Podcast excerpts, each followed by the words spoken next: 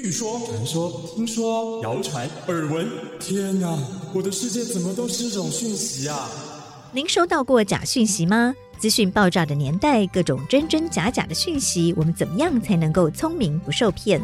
欢迎收听《新闻真假掰》，假讯息拜拜。我是黄兆辉，这里是由台湾事实查核教育基金会所制作的 Podcast 节目。Hello，大家好，我是赵辉，欢迎来到新闻真假掰。今天来到现场要陪伴我们一起跟假讯息说拜拜的是行政院的政务委员罗秉成，罗政委好，赵辉好。啊，其实我比较习惯称呼您罗律师哦，还是可以这样称呼吗？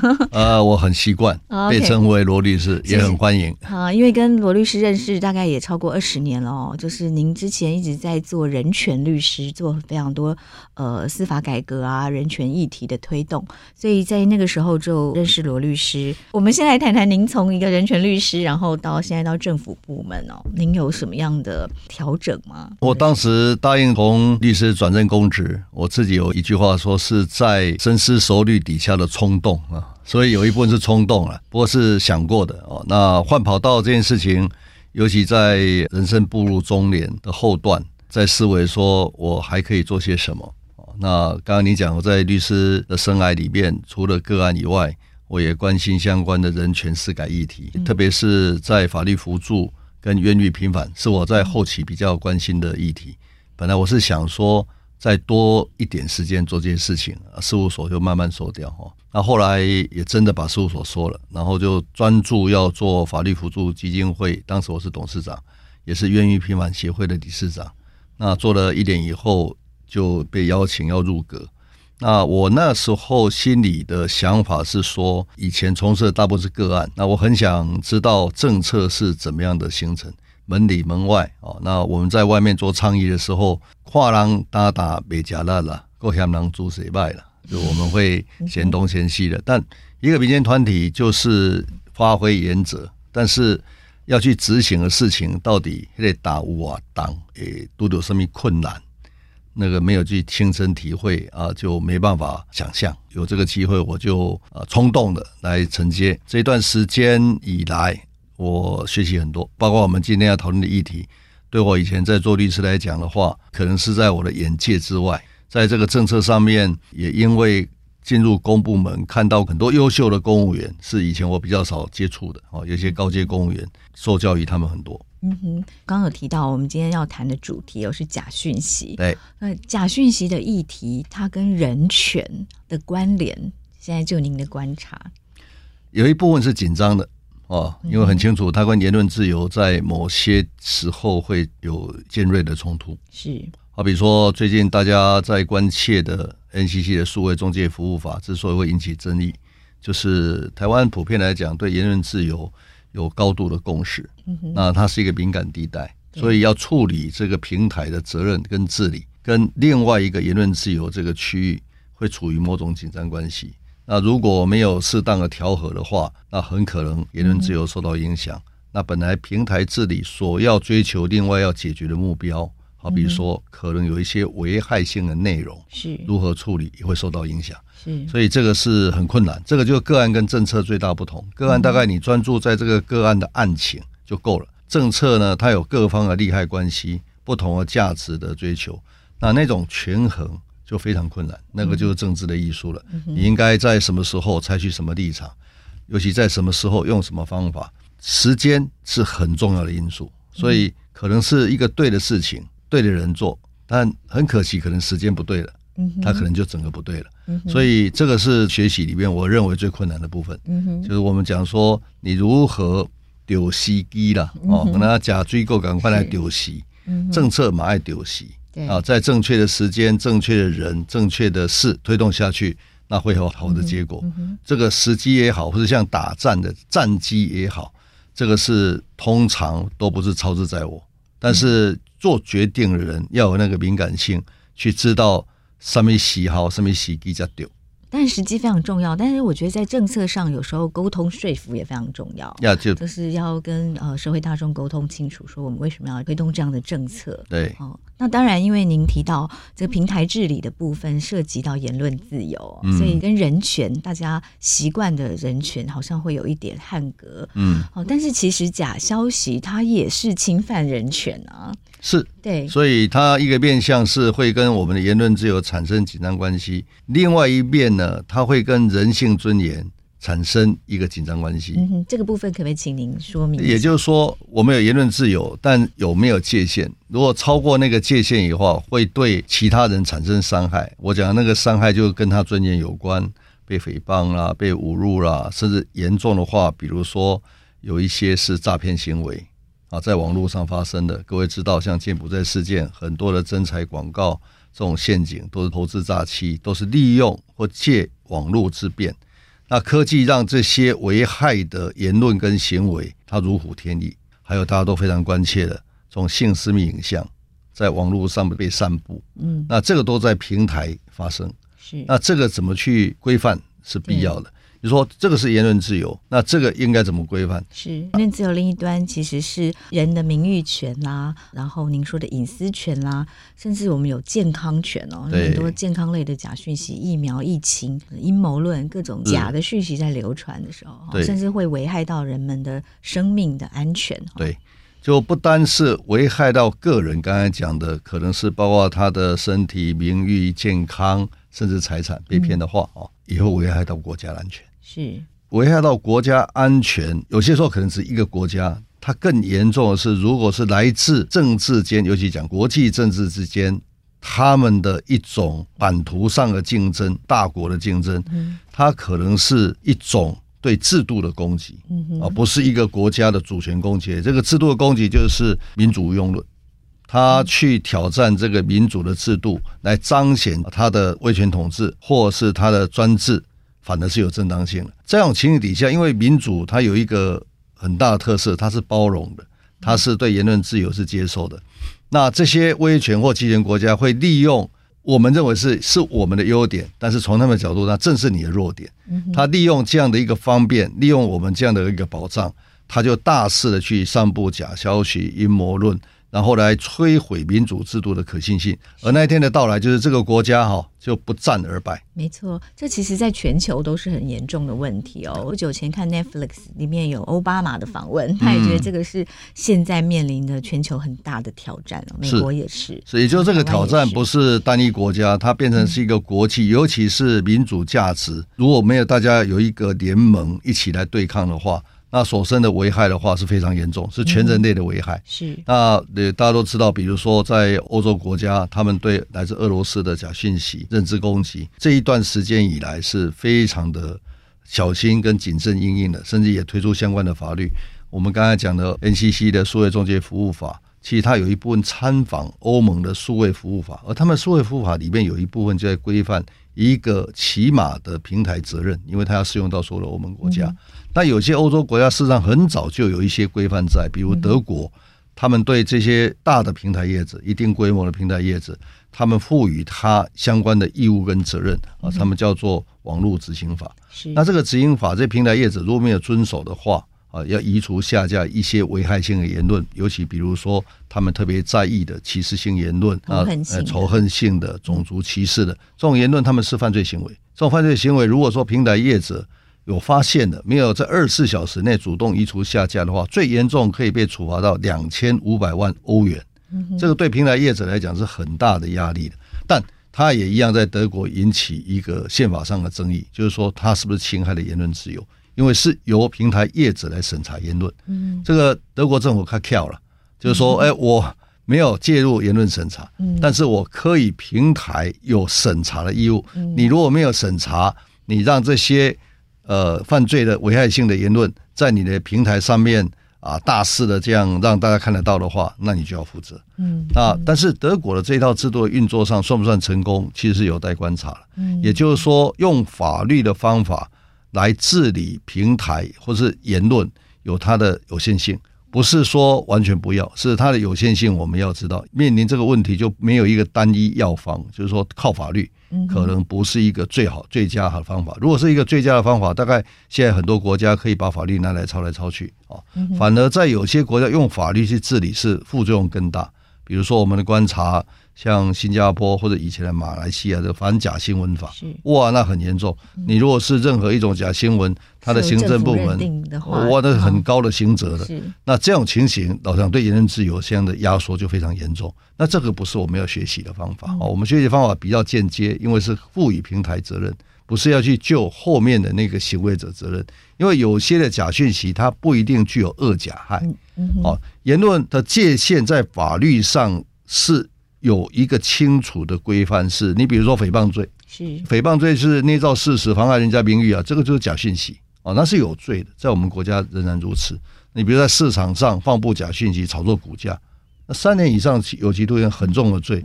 所以，我们言论自由是有一些分际的，它的最大分际是说，你不要侵害别人正当的法律权利。那这个分际画出来之后，这个行为人是有恶意的，散布假的，而且产生损害的结果。这个政府不能说没有说啊，这当做这个言论自由，我们无限上纲说任何话都可以讲，网络平台上面都可以去散布这些谣言跟讯息，倒不是如此，只不过说怎么样去找出一个治理的方法，是值得大家在探讨的。是您刚刚讲里面非常多的观念，我们在跟听众朋友在讲的更清楚哦。首先是第一个，台湾。或者是全球大部分的民主国家对于假讯息的治理有三个构成要件哦。您说的恶假害，对不对？这个您可不可以再更清楚一点跟听众朋友说明？否则有些人会觉得说啊，糟糕，我现在只不过转传了一个朋友传来的讯息，结果是假的，我是不是就要被主抓去关起来了？但事实上并不是这样，对，应该不是这样子啊。就我如果说讲的网络上的危害性的言论跟行为哈，它的分际是要有法律。来把它的要件明确化，它的责任要合理化。毕竟言论产生的危害要看情形啊。比如我刚才讲哈，你在网络上散布炒作股票假讯息，会影响股价的起伏，甚至损害到这些股民他的投资权利。有些金额是很大的，而且要谋自己的私利，所以他的责任很重。但是有些言论它并没有那么严重，甚至它没有产生危害，就不会构成任何法律责任。那所以我们在讲的恶假害，主观要件指的是这个行为人啊，他是不是有这个恶意要去造成损害的结果？就是我准备损害你，我妨害你名誉啊，明知道你没干这个事情，我就要说你有。比如说，我就随便讲，就把人家抹红、抹黄、抹黑啊，我要打击你的原因另有动机，我跟你有仇，或者我因为选举我要让你落选，这个都带有一个企图、目的跟动机，而且这个是恶意的。嗯，这第一个。第二个，他有一个行为，这个行为就是假造一些东西，而这个东西要被可证明为假。比如说，我们也有讲一些东西不一定可被证明为假，那到底有没有外星人存在？对，呃，可能有，可能没有，但是要到达科学上可证明为假。或事实证据可证明为假的程度，我们才认为有介入地步，否则法官也没办法判真假。或者很多它不是 fact，它只是 opinion，是意见的陈述。啊，这个正是啊，怎么分辨事实跟意见，这个也是一个分歧。你如果意见这种评论，就比较不会涉及捏造问题，因为每个人见仁见智，看法不同，就不能说啊，你看法跟我不同，所以你应该有罪，这个是不 OK 的，因为这个这个言论自由保护的范围是事实，你捏造了事实，好。你有恶意，对，然后你捏造事实，然后你产生损害。这个损害不限于对个人的损害，它可能是对社会跟国家的损害，也算是哦。你散布一个假讯息，你好比说我们现在呃在灾害防治上面有规定，呃，比如说你随便讲，我们核能电厂爆炸了，啊，事实上没有，啊，这个散布一时间可能股市的大跌，嗯，也可能有些人就恐慌了，对，然后去抢购了，市场一片的混乱。这个时候，它不一定是针对某个人。它是针对一个整体的社会跟国家的秩序跟利益的话，这个也是一种损害。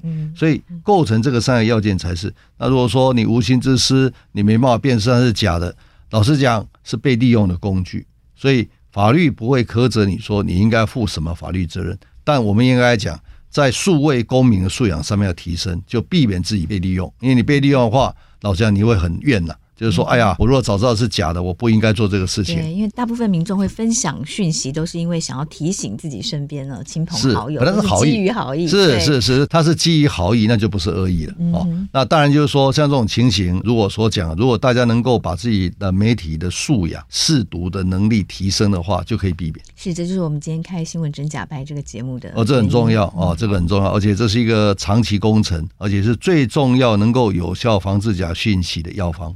那我们在台湾哦，从今年开始的年初二月，俄乌战争，然后到这个美国的裴洛西来访，然后到裴洛西来访台之后引发的一连串中共在台湾周边的军事演习，我们在台湾事实查中心其实都看到了大量的假讯息、假影片啊在流传。那不知道您在行政院这边有观察到什么样的现象？假讯息无所不在了哈，而且。过去在，现在在，未来还是会在哦。那是一个无止境的战争哦。那俄乌战争远在几千公里之外，然后那边打得烟消四起。其实，在台湾虽然不是有一个实体战争存在，但是那个虚拟世界的无烟消的战争也一直存在，甚至更加的激烈啊。这个激烈就是说，来自于境外的敌对势力，他要发动这种系统性、组织性的认知攻击。现在没有选时间了，但是他会趁时间，起码去丢席了。对，哦，他他知道俄乌战争已经变成是一个国际的头条新闻了。这个时候好像事不关己，我们离得那么远，但事实上我们还是很关注俄乌战争的形势。有两个，一个一方面是是民主阵营跟集权阵营之间的对抗，我们应该站在民主阵营这边给予 support。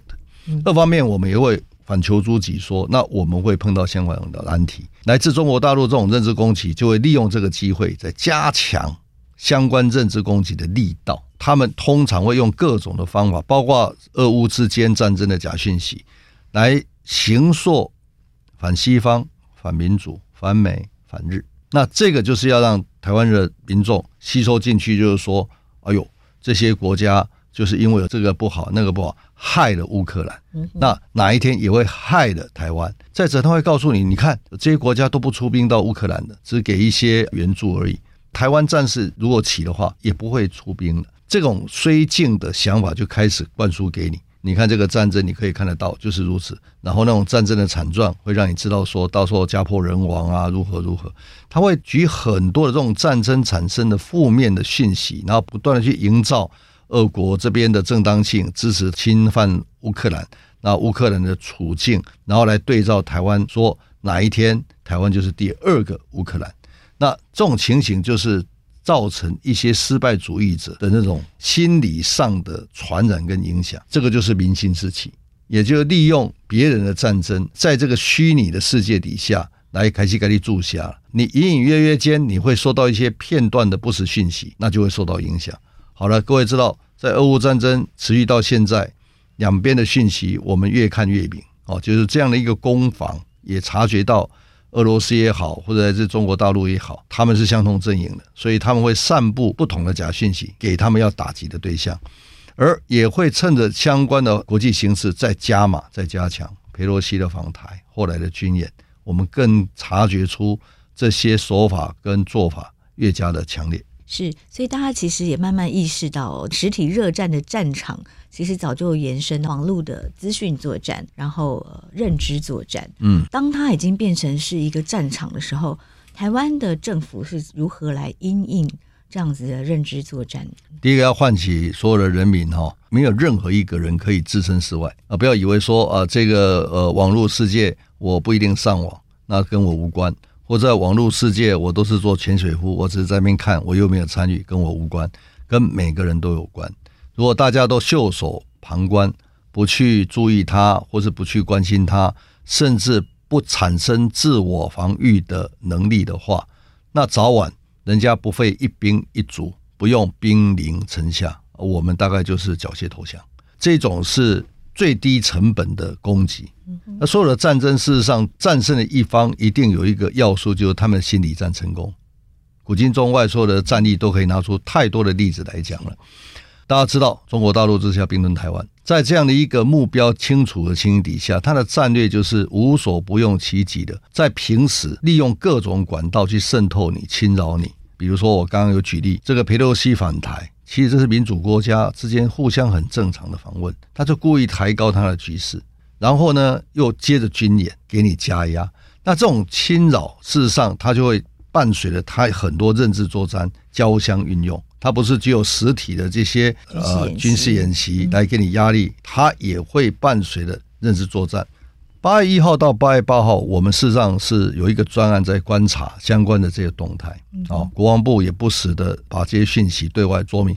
对抗假讯息，在政府部门有一个最大的功能，是要传播正确的讯息。对，这是很重要。第二个，要及时、公开跟透明。哦，那在那短短的八天的时间左右，就有两百七十二则来自中国境外的这些敌对势力的假讯息。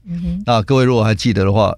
所以政府也有在做这样的监控。当然，这样的一个监测是必要的啊，因为你要回应。是哦，那这个回应就是我所讲的，就是三个重点：一个及时，你一定要快啊。所以这样一个专案，这样一个应变的小组，它几乎是要及时掌握住各种国内外的讯息，然后及时反应、跟回应、跟澄清。第二个，我刚才讲就是要正确啊。第三个要反投放，反投放就是说你要有比较。好的管道跟方法去澄清啊！你画个新闻稿没人看，那等于没澄清。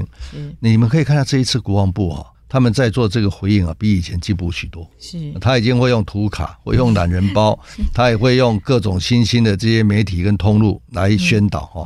当然，我们也认为说，在这个过程里面，政府部门在澄清机制上面还要再加强哦，因为平时跟战时还是不一样。像在军演期间，我们有一个专案在做。平时事实上也要提高我们相关的战备能量。所以您提到在裴洛西访台之后引发的军事演习，我们有这些观察跟因应。那您提到像八月一号到八号，我们就有一个专案小组哦，在行政院里面，因为那个时候军事演习特别的频繁。那平常呢？平常政府部门有针对假讯息的现象做了哪些因应哦？尤其是像瑞典的研究机构。已经连续九年的全球的评比，台湾都是被境外假讯息攻击最严重的地区。那政府的相对的阴影又是什么？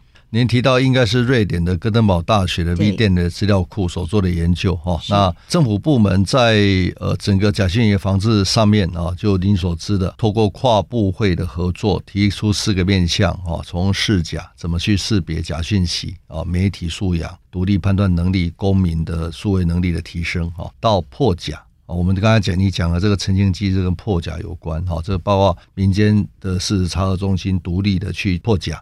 也包括政府部门也有破假的义务。那政府的部门是怎么样去辨识出假讯息？怎么样去把这些假讯息给澄清？啊，那再来是抑假啊，怎么样去抑制假讯息的散播？这个跟我们刚才讨论的平台责任有关系。最后当然就是说，有些假讯息是有法律责任的，所以你怎么去惩假？那这个四个面向共同防御，有一部分比较偏向自律，有一部分比较偏向他律，有一部分是上游问题，有一部分是下游问题，有的是短期工程。有些长期工程，以破甲这一块的话，哈，它比较偏向自律，因为它不需要法律规定，哦，就是媒体的自律，它也会破甲，媒体也会自己会破假，呀，对，破除假讯息，它是比较短期工程。就是说，它几乎是每个事件发生的那个当下，要用最快的速度去做。我刚才讲就是三个及时、正确、反投放。那那个及时性是非常重要的哦。各位知道，网络世界讯息的传播，有人讲说，假的讯息跑在前面已经跑了，真的讯息要追它的话，差了六倍的速度哦。那这个情形，呃，你怎么样让的真的讯息、正确的讯息能够去破解，让它有效？那政府在早从二零一八年开始，事实上把整个的发言人系统重新做了整理。在特殊的状况会有特殊的专案，如刚刚讲的哦，像这种军演时期，那是一个特别的情形，我们要加紧相关的密度。平常时宜就是像在演练，平常有各种不同的假讯息攻击部会、攻击政府的施政，那这个主要是要由部会的发言人系统跟院的发言人系统整合起来，所以。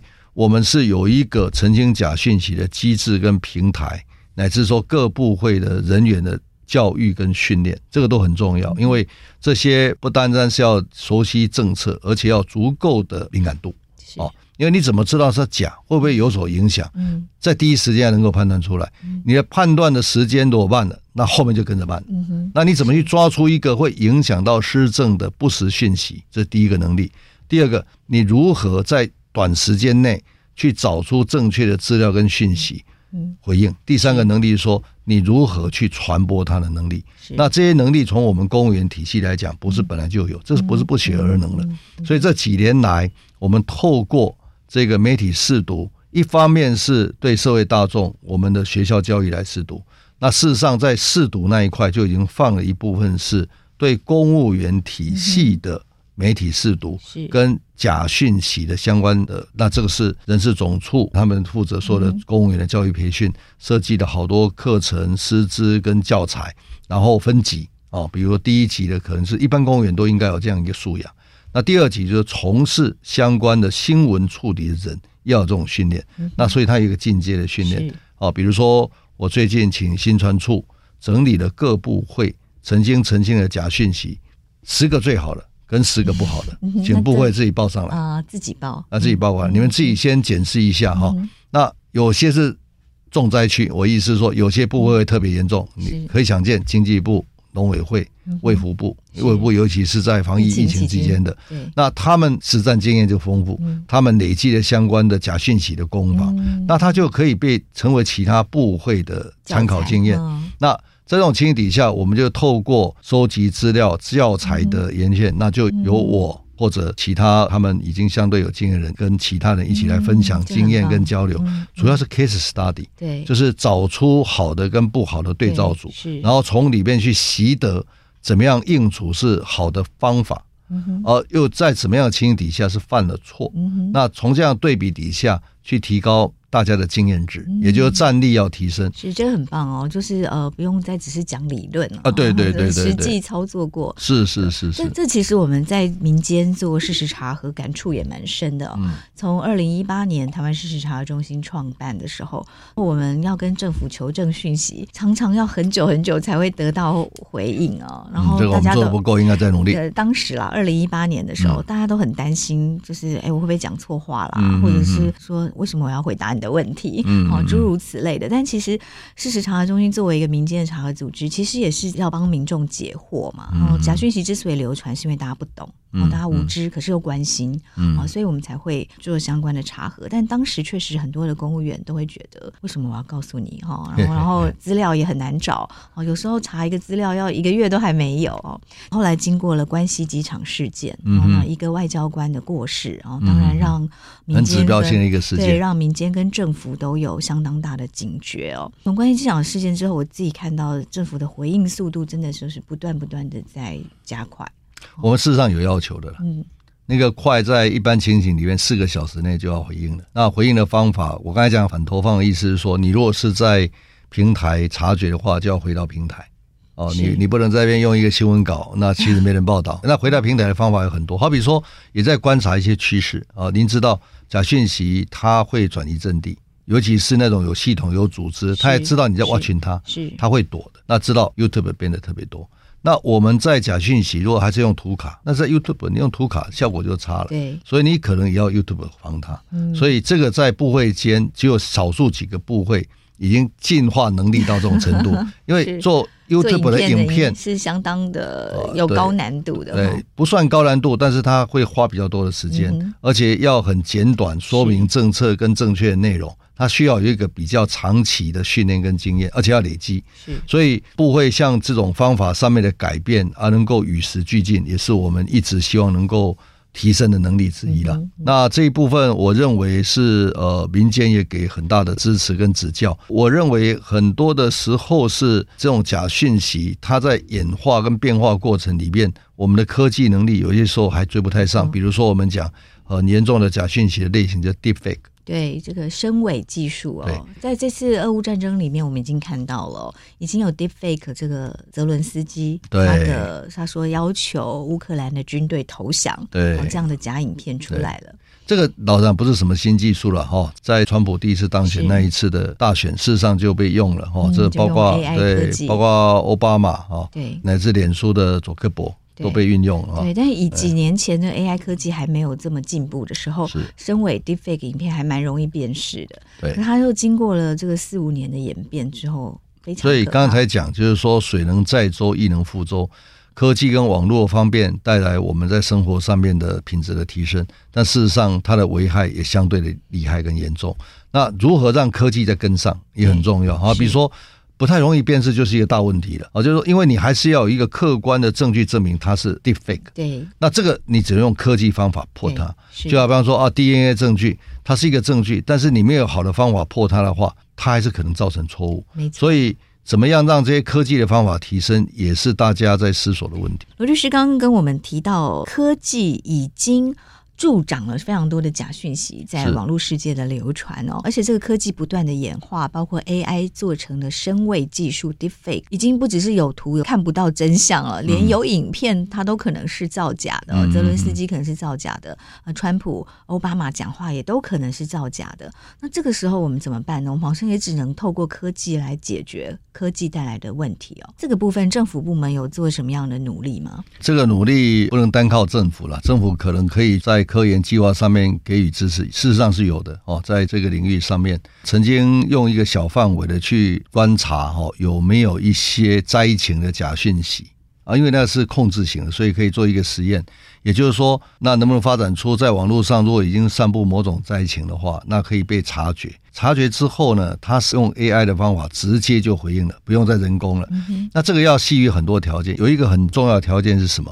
就是您刚才讲了，就是在防治假讯息过程里边呢，政府的资料的开放很重要。你那个人工智慧没有资料，它也巧妇难为无米炊了。比如说，它有一些空屋的数字是错的，那个报道是错的。是，那 AI 能够串接到那个资料库，去对应出新的正确的资料来反击嘛。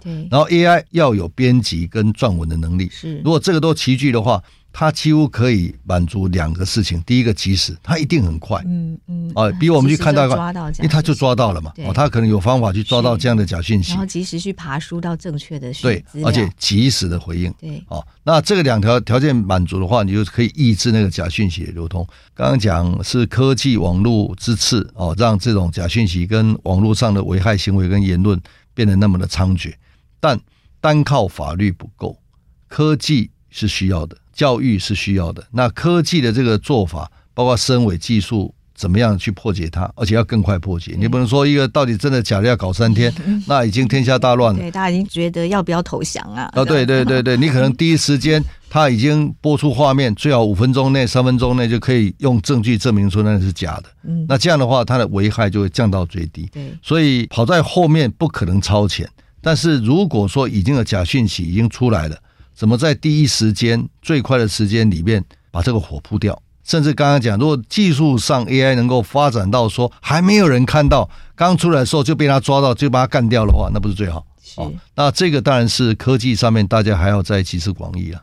是，那另外呢，在媒体素养也非常重要。对，我刚才讲的教育是台湾事实查核中心在今年二月，我们以后每年也都会做这样的假讯息现象在台湾流传的状况。我们收到的回应是说，过去一年当中收到过假讯息的民众有百分之七十五。嗯哼，那我相信应该不止这个数字啦。嗯哼，所以我其实自己是蛮担心，另外百分之二十五是自己收到，可他不觉得是假讯息。其实另外有九成三哦，百分之九十三的民众认为假讯息的影响对社会非常的严重。所以同时，其实有百分之九十四的民众认为很需要媒体素养的教育来辨识假讯息。那这一方面，当然台湾事实查中心特透过民间的方式在努力，我们也串联了很多呃，像社区大学啦，还有其他的媒体观察基金会啦，各个民间的社团来推动。那在政府部门呢，我们有做了什么样的努力跟尝试？刚刚你那些数据可以彰显一个事实，就是说假讯息严重。而且民众也感受到假讯息的危害，这是好事。是，就是他有警讯。是，民众有需求啊，比如说他认为他需要有一些媒体的试读教育的来源跟素材，但这个落差就大了。也就是说，需求变很大，供给变很小。因为相关的统计，民间部门的，特别是你们也好，或其他的这个平台业者，也都很关注这一个，然后做了相关调查以后，发现说。呃，我们一般人民自认自己有受到媒体试读的讯息或教育的，呃，最多在三成上下。对，啊，你看有七成九成那么大，是而且有三成上下人认为说他有这个认知，这个事情要做一个长线完整的布局。哦，所以我刚刚讲，我们在试假、破假、易假、成假这四个面向里面，嗯、当时的思维为什么试假放在第一个？嗯哼，辨识假讯哎，辨识假讯为什么放在第一个？它、嗯、的道理是说，其实它最重要。你问我的话，它最重要，对，但是它最看不出及时的效果。嗯哼，那也就是说，你要透过教育宣导，让一个人对这样的一个假讯息哦，在网络上的或者提升他的数位能力，变成所谓的数位公民或守门人的话，那他需要一些养成训练乃至经验的累积。是，那这个就要多方旗下。所以当时在这个策略面向是由教育部来负责一般人民的。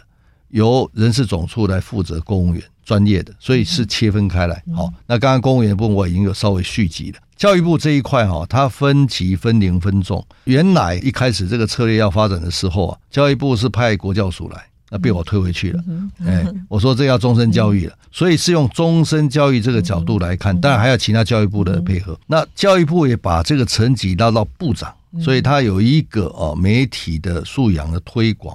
会。推动会，哎，推广会，推动会，哎，那这个推动会它的成员包括几个主要部会跟民间哦，那这个等于是在教育部部长层级的决策单位。那后来他们发展很多的工具、呃项目、方法哦，这个苍然大备了哈。那很重要一点就是说，学校的这些教育哈，从国民教育啊到社会教育到高等教育，每个教育的不同的阶段或是年龄层。都要做一些教材、师资、课程的一些融入或设计。那后来我也鼓励他们能够成立资料库啊。那个这个资料库很重要，就是说它可以从里面教育部他们这一部分有很多的各种各样的教育资料库啊，因材施教网啊，哈，或是这个教育云啊等等。我也希望他们建立跟媒体试读有关的资料库。来把相关的教材、师资、课程集中起来，啊，让要用的人好用啊。那透过这样的推广啊，他们也发展了几个基地去做一些实验教材。那我相信慢慢累成，再加上民间也自发性的啊，包括台湾事实查核中心也好，还有我们五大的社群媒体平台，他们也很自发性的在做，也跟相关的单位在合作做这个事情。一方面，第三方事实查核的生态系已经慢慢的成熟起来了。二方面就是说，平台业者自己也有这样的一个社会责任，政府也在推动，所以在各方把这个媒体试读，把它当做一回事，而且当做是一个长期的工程，是大家都要出手出力的话，这一部分会慢慢好。嗯哼，是，这其实就像是打疫苗哦。呃，对对对对对，网网络的数位世界里面的病毒在到处流窜。但是很遗憾的就是说，我们没有一个好的发展，有一种疫苗打到身上就可以豁免，呃，可以免疫，然后对假讯息，靠一针，哎，对，一针打下去就百毒不侵，没有办法哈，这个几乎就是要慢慢的让自己哈建立起自己的免疫力。我从另外角度看是正面的了，就是说我们受到不同的假讯息攻击。都是对我们认知、对我们的思想产生影响。但是一个人如果能够透过这种自我训练，提升自己对事物的辨识能力的话，他对整个民主的公民素养是有莫大的好处。也就是说，大概作为成长嘛，那一抬高的话，事实上它会强化民主的韧性。这个韧性就是说，我们现在很担心哦，中国大陆这种每年都是排行榜第一的境外的这种敌对势力来自于攻击，我们就不用太担心了。就是那是一个现象。那我们不担心的原因在在哪里？是每个人都有自我防卫能力，不会因为这样的一则两则的假讯息就买单就相信。那如果这样就是没裸用嘛。一旦他的攻击没裸用，那他就不会再做攻击了。啊，但要养成这样的能力，真的不是一朝一夕，因为他的方法太多哈。他的方法其实他不一定是假，应该应该这样应该这样讲，他是资讯操弄。对，就是我们现在说的认知作战。对，它不一定假，它可能真假混杂，它也可能不断的去巩固你既有的认知跟意识形态跟立场，嗯、或者它另外一个情形，它很容易制造分裂。对，就是用撕裂的方式。是，那这个跟假不一定完全相同，因为它就是一个知性的操弄。对，很多是误导啦，它不见得是完全的假讯息，但是它会误导你，把一些讯息往比较撕裂的方向来，比较对抗对立的方向。而且它很会瞄准一些族群，是在这些族群里面，他知道这些族群的需求，那他也很聪明，他不会一开始就给你假讯息。他一开始都给你真的，但那个真的都无关痛痒，宠物啦、欸、健康类的讯息啦，会让你对这样的粉丝团没有戒心嘛？对，没有戒心是因为长期以来你可能会对他产生某种的感情跟信赖感，而一旦发动攻击的时候，这些都变工具。对，因为它潜藏在那一个水下面，一旦它浮起来的时候，你也不知道它已经长了另外一个面貌了。那那一个是最难察觉的。对，所以政府在对抗认知作战方面，啊，目前采取的手段，如刚才所讲啊，政府的手段就是那四个面向，要交相运用。嗯，哦，长期来讲，要让每个公民都有足够的数位能力跟媒体素养的能力。第二个就是政府有责任把正确的讯息告诉民众，用最快的方法、正确的方法、那有效的方法，让大家都知道。政府也有责任。对平台管理也好，或者自律也好，也有责任去督促这些广电媒体负起他们应该的查证的义务。那政府也有责任，如果有人恶意去散布假讯息啊，造成危害啊、伤害，就恶假害，那政府有责任把这些人绳之以法。嗯哼，是，这都是责任哦，责任非常多。哪一项最困难？是是是，是，是。目前您推动哪一项最困难啊？我认为都困难，但是如果以现阶段来讲，意甲那一块最困难。议假 就是说平台责任如何的处理这一段最困难。是，其实，在我们的这个假讯息大调查里面哦，有百分之七十的台湾民众是认为政府跟科技公司都有责任限制假讯息在网络流传，即使政府跟科技平台这样的限制会损害人民的言论自由。人们也觉得还是应该要治理。当数位中介法出来的时候，大家还是会觉得哇，不行，我的言论自由受到侵害了。对，所以我想这中间可能需要更多的沟通说服啦。说为为什么我们需要这样的法？所以我刚才讲四个面向里面，为什么议甲相对比较困难？就是像数位中介法是 NCC 组织，那议甲这一块也是 NCC 这边他需要去努力的地方。那本来我们现在讲的数位中介法其实不是新的题目了。在上一届的立法院曾经提出数位通讯服务法，只是内容性的东西，他们有参考其他新的法制做一些调整。那还在社会沟通的阶段里面，可能还是在说明上面，让大众一时间没办法完全了解它的本意了。它的本意没有要伤害言论自由的意思哦，在我的理解，其实台湾最珍惜跟最应该呃最可贵就是言论自由。我常讲就是说。做假信息的防治这件事情，也确实在某种的边缘，它可能会去伤害到言论自由。我们一开始就这样讲，所以在处理的过程非常小心啊。比如在成假这一块，为什么要定义二假害那个严谨的定义？要怎么惩处？对，要怎么让它要件明确化、责任合理化？就是怕伤害到言论自由，但也可以证明说。我们民众一般也会认为，言论自由不是可以无限上纲到说你想怎么说就怎么说，你伤害人也无所谓，没有到达那种程度。这个是民众普遍的认知，所以基于这个共识，才有会有成假那一块。否则理论上应该讲，就无言论无罪，什么言论都可以无罪的，反正言论不会伤人。但其实并不然。对，但言论如果是 opinion 意见啊，我们是还是无罪的。当然，当然，当然，涉及事实不实的讯息才有可能。那所以呃这一部分，如果一开始讲了以用惩假的方式要去抑制假讯息，有它的局限性，所以一定是多种面向、多个药方哈，多头并进来做。现在看起来，我是还是有相当信心的哈。就假讯息这些事情，跟毒品或是跟打诈、跟诈欺，我有观察到一个相同性质，就是说你要完全让它清零是不可能的，是，所以它像病毒一样会跟你长存。但你抑制它是可能的，但是你如果没有努力，随时提高警觉的话，它随时反扑。是，所以这个就像《爱丽丝奇遇记》里面的红皇后带着爱丽丝跑一样，哈，跑得很快，跑了半天还是停留在原地，原因是因为不进则退。你一定要很努力的跑，你如果不跑就没有。所以我曾经在反毒的策略讲过一句话，说我们对毒品哈再怎么努力哈都没有成功的可言呐，但也没有失败的余地。一样，假讯息一样，我们成功的指标在哪里？我们如果成功指标设定说这世界上没有假讯息，那是自欺欺人。但我们不能失败，因为如果失败的话，可能不是输掉个人的名誉、健康或是财产，它可能会失掉我们的国家乃至我们的民主制度。所以这个是非常严重的。不过刚刚也是要再强调一下，其实数位中介法我们也不见得完全支持啦。但是这个平台治理是不得不的，哦，所以这个讨论其实应该要再继续，可以持续再讨论。所以行政院态度就是要取得共识才会推了。哦，那现在大家还有那么多的意见的话，就再好好想一下。